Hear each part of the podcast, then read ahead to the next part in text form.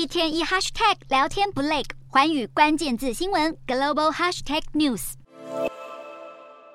身为国际金融大都市之一的英国首都伦敦，上下班的尖峰时刻，路上人来人往，车水马龙。不过，全球卫星定位的荷兰制造商 TomTom 日前依据全球五十六个国家、共三百八十九个城市，在尖峰时刻的行车速度做出了全球塞车排行榜，而英国伦敦成为了这个榜单中的冠军。数据指出，伦敦在尖峰时刻的平均时速只有十四公里，甚至在市中心开车，平均每十公里就要花上三十六分二十秒。第二、三名则是平均每十公里行车时间约为二十九分十秒的印度班加罗尔市，以及二十八分三十秒的爱尔兰都柏林。而地下人稠的台湾六都，除了新北市以外，都在调查之列。榜单指出，台湾塞车最严重的城市是台中，尖峰时刻平均时速大约为二十二公里，开车每十公里就要花上二十四分四十秒。其次则为高雄，平均每十公里行车时间约为二十三分五十秒，与日本东京相同。